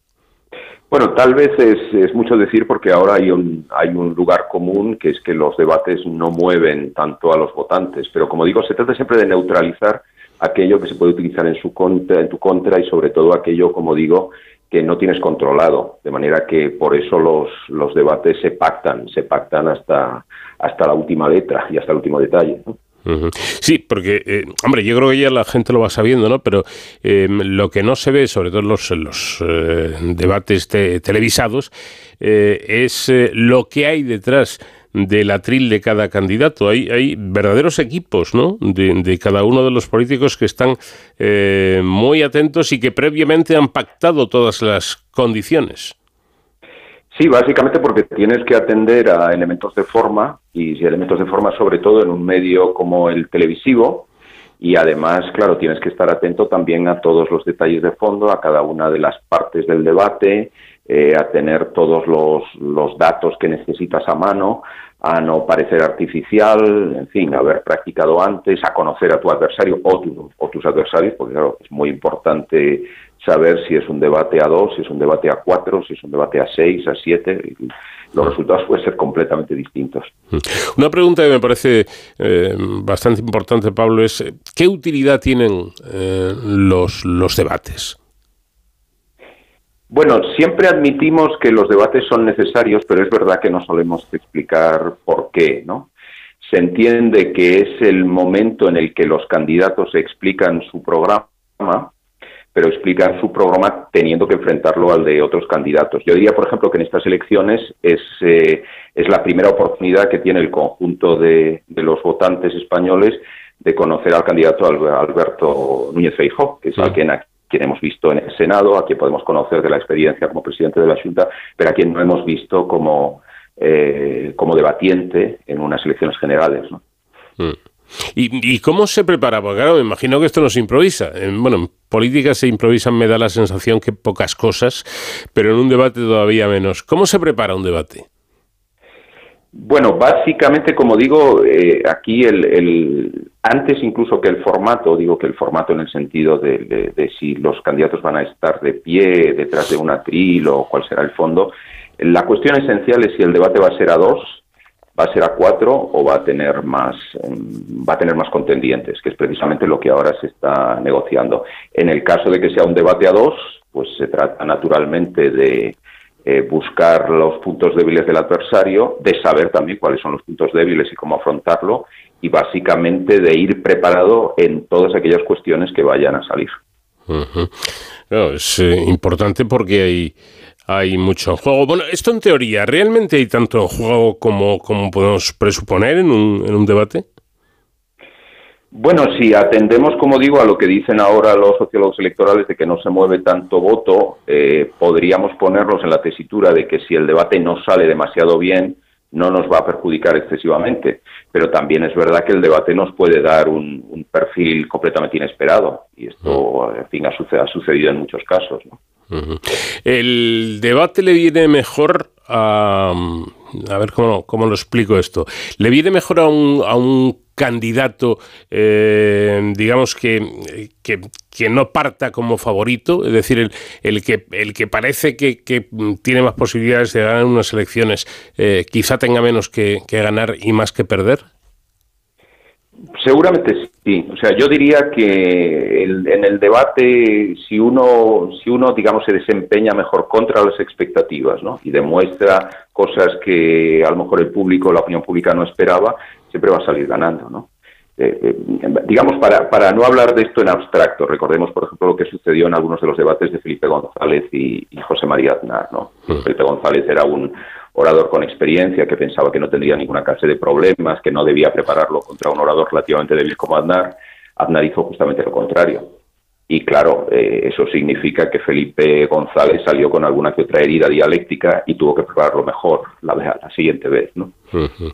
Eh, a mí me, llegaron a, contar, ahora me acuerdo ahora que, mencionas, Pablo, este, estos famosos debates de, debates de Felipe González y de José María Aznar, eh, que se preparaban concienzudamente los, los debates, pero a límites insospechados, donde se eh, iba a decir una palabra más sonante, vamos a decir que se fastidiaba, eh, los propios equipos eh, de, los, políticos trataban de fastidiar en la preparación al adversario para prepararle, ¿no? Como esto va a ser duro, te voy a dar, te voy a dar para que, para que espabiles y, y para que cojas tablas. ¿Esto es así? Bueno, eso, eso por supuesto. Primero hay que tener en cuenta que hay que tener en cuenta que necesitas lo que llamaríamos abogados del diablo. Pero además es que no sé ahora cómo lo harán, pero por ejemplo era conocido que tanto el Partido Socialista como el Partido Popular tenían una suerte de, pequeña escuela en la cual ya no solamente a los grandes candidatos, sino a cualquier candidato del,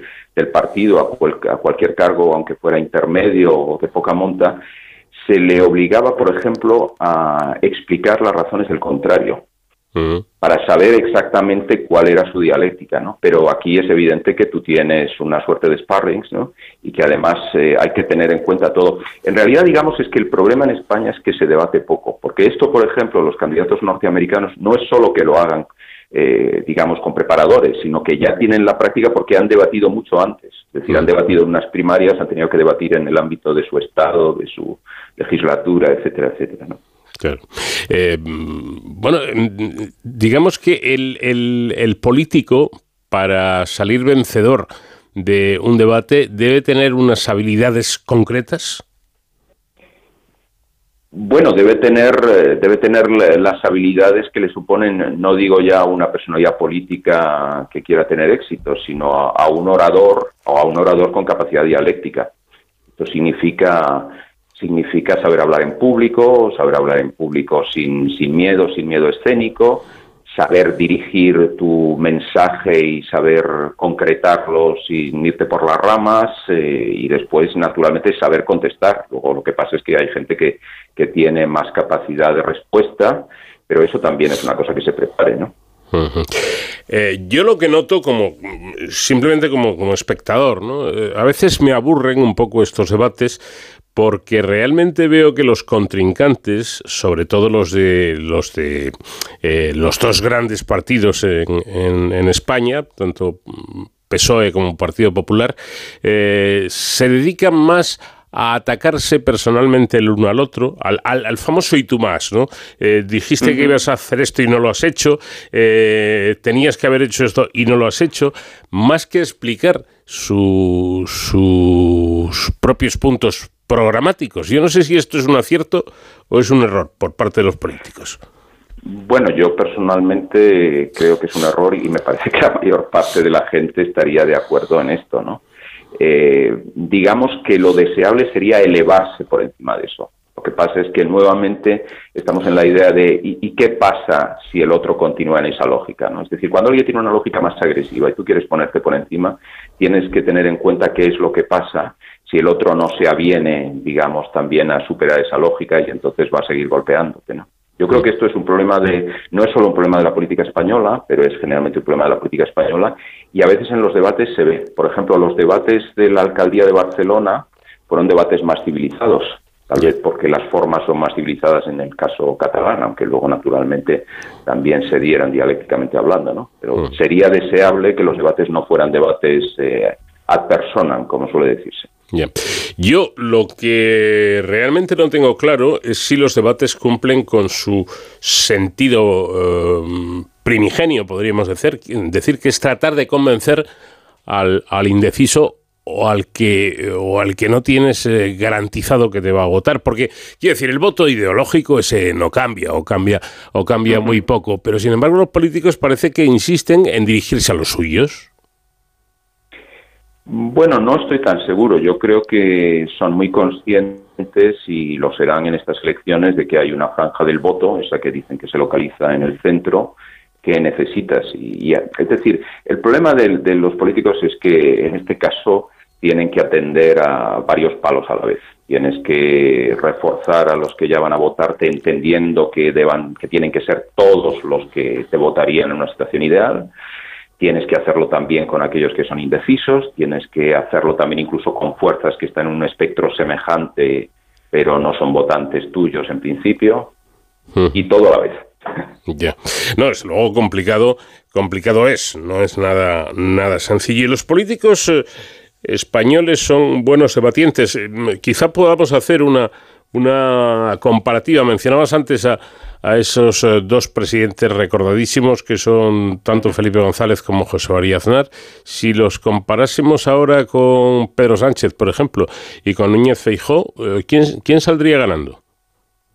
Pues no sabría decir porque es verdad que son recordados, pero mm, tampoco este mes que estuviéramos hablando de debates de gran habilidad dialéctica. Es decir, eh, Aznar nunca fue un gran, un gran, orador ni un gran dialéctico. Felipe González era un hombre de gran seguridad, pero eso llevaba a, una arrogancia que en muchos casos era difícil de soportar.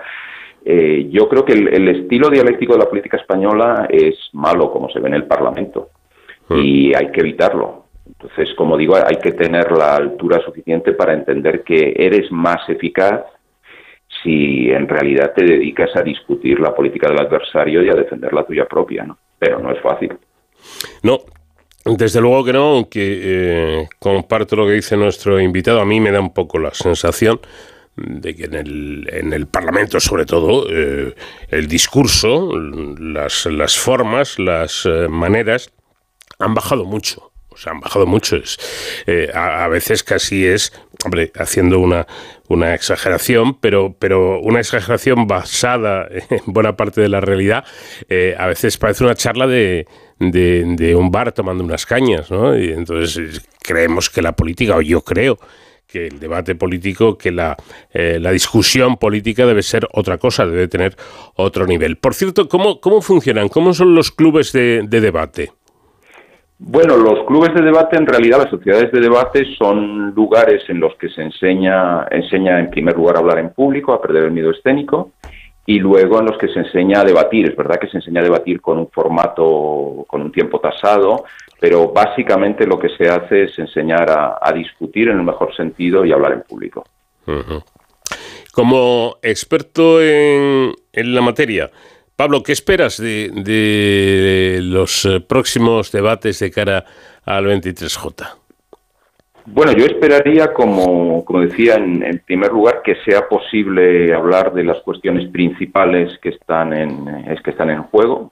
Es decir, que a diferencia de lo que sucedió en las pasadas elecciones municipales y autonómicas, no nos distraigamos con cosas que no tienen que ver con la política municipal y autonómica, es decir, que haya un debate sobre la política económica real, que lo haya sobre asuntos exteriores, que lo haya sobre la política interior. Eh, espero también, como digo, ver a candidatos que son nuevos en estas líderes, como Alberto Núñez, Feijó, y ver cuál es su capacidad dialéctica. Eh, espero también ver cuáles son las estrategias de argumentación del presidente del Gobierno y luego, si es posible, como digo, espero ver también a los candidatos de las formaciones principales para saber cuál es su discurso y cuál es su programa. Es, lo mínimo. Es lo mínimo. A partir de ahí esperemos que, que sea más incluso. Eh, eh, queda poco, es eh, cuestión de días el que se monten y se lleven a cabo este tipo de debates de cara a esa próxima cita eh, con, con, las urnas y veremos a ver qué es lo que hacen y de qué son capaces eh, estos políticos, los que llevan eh, algún tiempo más, como es el caso del presidente Sánchez, y los que los recién llegados a la, a la política nacional, como el caso del líder del Partido Popular. Pues Pablo Carvajosa, coordinador de, del Club de Debate de la Pontificia de Comillas, gracias por habernos atendido. Buenas noches. Muchas gracias a vosotros. Buenas noches.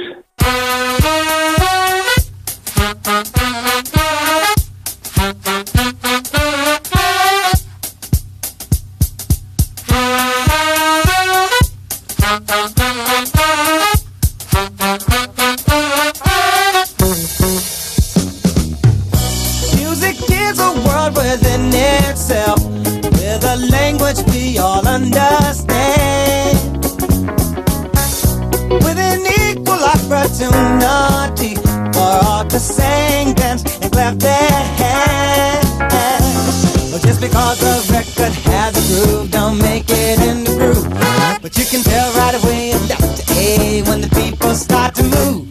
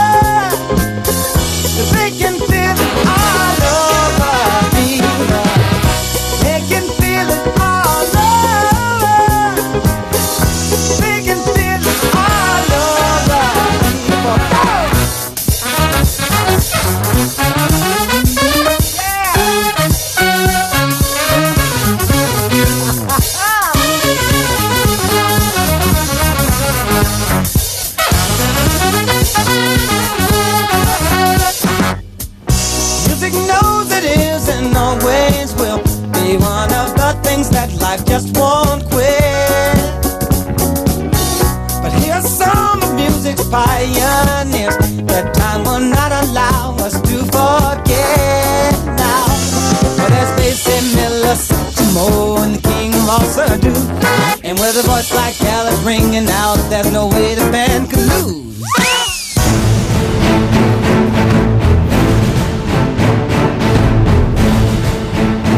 momento de la sección que dedicamos cada semana a hablar de seguridad y emergencias con nuestro experto en la materia, que no es otro que David Ferrero. ¿Qué tal, David? Buenas noches. Muy buenas noches, Paco.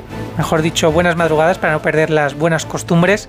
En la sección de Héroes sin capa de hoy nos vamos, nos trasladamos desde Madrid hasta eh, Galicia, hasta el norte de España, concretamente hasta Pontevedra, donde la Brigada Galicia 7, la conocida como Brilat, eh, pues ha tenido a bien abrirnos las puertas de su cuartel general, la base General Morillo, para conocer de primera mano a qué se dedica esta, esta brigada, que es una unidad del Ejército de Tierra referente eh, por considerarse un sistema integral de combate compuesto por diferentes eh, sistemas de armamentos, medios, equipos, por supuesto recursos humanos, eh, hombres y mujeres, los militares que componen en la Brilat, y que especialmente están preparados para, para ser empleados en terrenos difíciles. Y también con climatología eh, adversa, variada, ¿no? Escenarios pues que son muy complejos y los que se necesita pues una preparación conjunta y disponer de unos medios eh, perfectamente preparados para poder actuar en cualquier momento.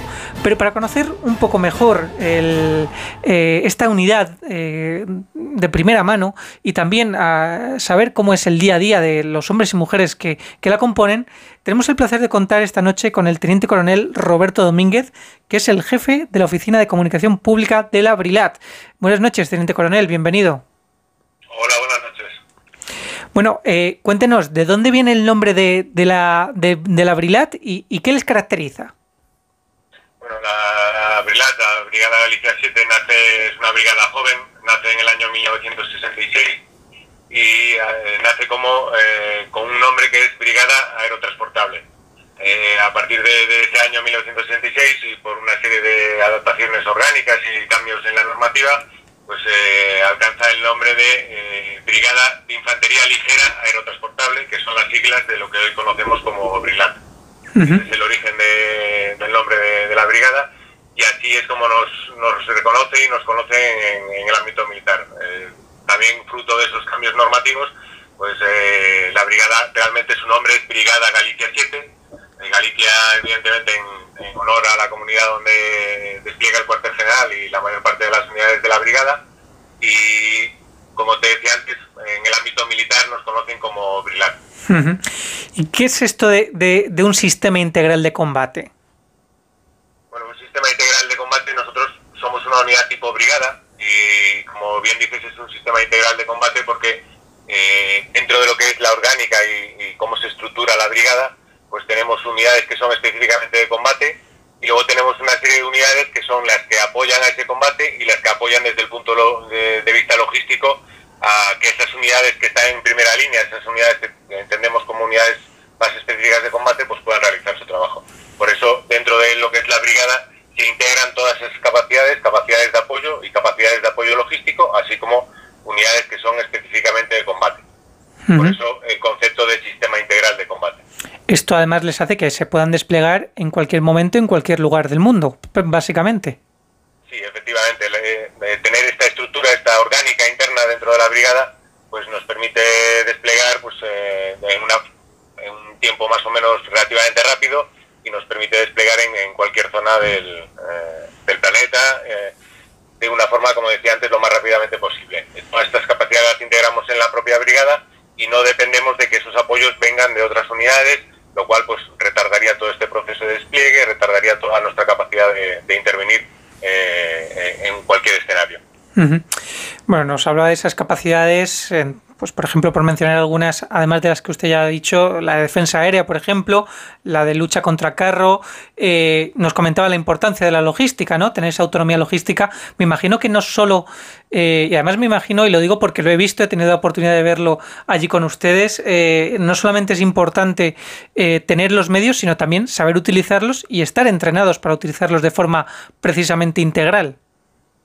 Sí, efectivamente. Nosotros, nuestro día a día, nuestra, nuestra misión fundamental como militares es eh, prepararnos para el combate, aunque suene una expresión un poco agresiva, pero nuestra principal misión como militares es prepararnos para el combate. Y para ese combate, como tú bien dices, necesitamos eh, tener conocimientos en un montón de capacidades y un montón de, un montón de equipo y material. Eh, como tú decías, eh, dentro de la brigada pues tenemos eh, unidades que se dedican al apoyo antiaéreo, tenemos unidades que se dedican a la, a la lucha en concreto contra un carro de combate, lo que conocemos como tanque.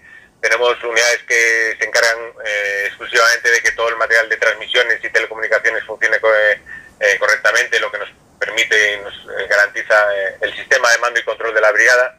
Pues tenemos un montón de capacidades, capacidades de lucha contra minas, artefactos explosivos, un montón de capacidades que tampoco consiste en enumerarlas todas, pero como tú bien dices, tenemos un, un amplio abanico de, de capacidades que debemos conocer, controlar y dominar. Y es la- eh, nuestra principal misión durante nuestro día a día es eh, prepararnos para ese combate y adiestrarnos en todas estas, estas capacidades. Eh, decía usted que es una unidad relativamente joven, eh, que surge al final de los años 90, pero eso no quita que hayan estado desplegados ya en, en muchas misiones internacionales. ¿Dónde han estado trabajando? Pues actualmente estamos preparando, la, la está preparando, estamos preparando dos contingentes para desplegar a finales de año en la operación de, de Mali, en la operación que lidera la Unión Europea, y estamos preparando otro contingente para desplegar en Irak. Esto es lo más eh, reciente y es en lo que, en lo que estamos ahora inmersos, pero bueno, también hemos estado desplegados en Afganistán, hemos estado desplegados en, en todos los escenarios donde han estado las Fuerzas Armadas en estos últimos años. Empezamos en 1995 desplegando en Bosnia, en el conflicto de los Balcanes, y hemos pasado por Kosovo, por Mali, por Pakistán, Afganistán, bueno, el, el escenario, eh, los escenarios en los que ha desplegado la brigada dentro de esa juventud que, a la que hacíamos referencia, referencia eh, son muchos y, y seguirá siendo así porque la brigada, la Brilat es una de las brigadas eh, punteras del ejército español y de las Fuerzas Armadas y cuentan con nosotros para, para cualquier escenario y para desplegar cuando sea necesario. Ujú. También en, en Líbano, por ejemplo, han estado. eh, el Líbano, efectivamente, trabajando para las Naciones Unidas, en el beneficio de Naciones Unidas, efectivamente. También es importante el, el saber trabajar con, con otras fuerzas armadas, ¿no? Con otras unidades eh, extranjeras, eh, que luego sobre el terreno es, es fundamental ese trabajo coordinado. Sí, efectivamente, eh, no podemos olvidar que España tiene un gran compromiso con estas organizaciones internacionales, hablamos de Naciones Unidas, hablamos de la Unión Europea, hablamos de la OTAN, y dentro de ese ámbito eh, eh, realizamos eh, todas las operaciones en el exterior. La mayor parte de nuestras operaciones están bajo el amparo de Naciones Unidas o de la OTAN, un mandato, una resolución de Naciones Unidas, una resolución de la OTAN, y en este caso en Mali, que es el escenario más complicado que tenemos ahora dentro del ejército de tierra, pues eh, estamos trabajando también en el marco de la Unión Europea.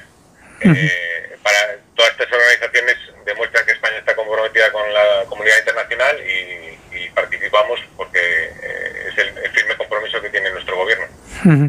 Eh, aprovecho, ya que le tenemos aquí en, en antena, para preguntarle cómo es trabajar en un terreno a priori desconocido, hostil, fuera de- y lejos de casa, ¿no? ¿Cómo es la vida del militar eh, desplegado? Bueno, la, vida es, eh, nosotros, como te decía antes, nuestro día a día es prepararnos para estas situaciones. Y entonces, eh, nosotros cuando desplegamos en el exterior, el día a día es como el- nuestro día a día en España. La única diferencia es que en vez de estar en Pontevedra, pues estamos a 2.000, 3.000 kilómetros de nuestras casas. Eh, el día a día para nosotros es exactamente lo mismo. La única diferencia es que momento que están en, en casa, te desconectas de tu trabajo, te vas con tu familia, estás con, tus, con tu mujer, con tus hijos, y eso lógicamente cuando estamos en el exterior pues no ocurre. En el exterior pues eh, estamos eh, trabajando 24/7 y es eh, el, el mayor hándicap que tenemos en operaciones pues es eh, esa relación con nuestros familiares, que bueno, que hoy en día gracias a las comunicaciones que tenemos pues es mucho más sencilla que hace años, pero nuestra diferencia, lo que nos diferencia de estar aquí en España, estar en zona de operaciones es eh, el poder desconectar y el poder conectar con tu familia. Para nosotros el día a día es exactamente lo mismo porque, como te decía, te prepa- nos preparamos, nuestro día a día es para prepararnos para esas situaciones. El estar precisamente preparados para ese trabajo fuera de nuestras fronteras, pero garantizando la seguridad también de los, de los propios españoles, ¿no? Eh, eh, todas esas amenazas que vienen de fuera y que podemos frenar con nuestros contingentes en países lejanos, eh, pero también esa preparación les permite poder colaborar en acciones dentro de nuestro propio país, como por ejemplo la misión Baluarte o la que ya es conocida y que es, espero, casi tradición eh, en Galicia, ese centinela gallego eh, de lucha contra los incendios forestales. Sí, así es. Eh, Como tú bien decías, nos- nosotros trabajamos eh, por y para nuestra sociedad y, y nuestro objetivo principal como militares es eh, proporcionar esta seguridad. Eh, es un concepto complicado, de, es un, un concepto intangible y es un concepto difícil de medir, pero efectivamente la seguridad de España no es solo eh, garantizar la seguridad dentro de España. Hay muchas formas de garantizar la seguridad de nuestro territorio y de nuestros y de los intereses nacionales y de nuestra sociedad y eso eh, esa primera defensa pues empieza en Afganistán, empieza en Mali, empieza en Líbano y es un, concepto como te decía antes bastante intangible, pero es así, la, realidad es esa y no queda más remedio. Eh, nosotros nuestro principal objetivo es trabajar por y para la sociedad eh, bien fu- fuera de España o dentro de España y en el caso de una vez dentro de España pues como tú bien decías, estamos participando de hecho en la operación Misión Baluarte, en la que las Fuerzas Armadas eh, ponen en beneficio de las comunidades autónomas eh, personal que realiza las funciones de rastreador eh, para, conseguir solucionar este problema que tenemos con el COVID actualmente. Participamos, ahora estamos desplegados en la operación Centinela Gallego, vigilando los montes de Galicia para que no se produzcan incendios forestales. Y hace un año y poco eh, estábamos desplegados en la operación Balmis, eh, cuando se eh, entró en vigor el estado de alarma, pues en beneficio de, de garantizar la seguridad de todos los ciudadanos, realizando descontaminaciones en infraestructuras, en hospitales, en centros sanitarios, eh, proporcionando seguridad a nuestras fronteras y nuestro trabajo es por y para la sociedad, sea dentro de España como fuera de nuestras Ujú. fronteras. Bueno, usted lo cuenta como si fuera fácil, precisamente porque es su trabajo y, se, nota, ¿no? Que, que han, hecho pues de esta gra- grandes misiones eh, al servicio del ciudadano, pues que parezca fácil. Yo les he visto y he de decir que ustedes parecen hechos de otra pasta, ¿no? Eh, entonces, pues bueno, simplemente darles las gracias por habernos acercado el día a día del Abrilat, eh, de esta brigada referente, no solamente en España, sino en Europa, eh, a usted, al, teniente coronel Roberto Domínguez, jefe de la Oficina de Comunicación Pública del Abrilat, y muchísimas gracias por, por estar hoy con, con nosotros. Nada, gracias a vosotros eh, por darnos voz y dar, dar a conocer el trabajo que realiza tanto la Brilat en particular como las Fuerzas Armadas en general, el Ejército de Tierra, y que ha sido un placer y, y que vaya todo bien. Muchas gracias. Pues Paco, hasta aquí la sección de sin capa de hoy y nos vemos la, nos escuchamos, mejor dicho, la semana que viene. Hasta entonces ya saben, protéjanse. Pues así será gracias al teniente coronel Roberto Domínguez de la Brilat y gracias a ti David, un fuerte abrazo y hasta la próxima semana.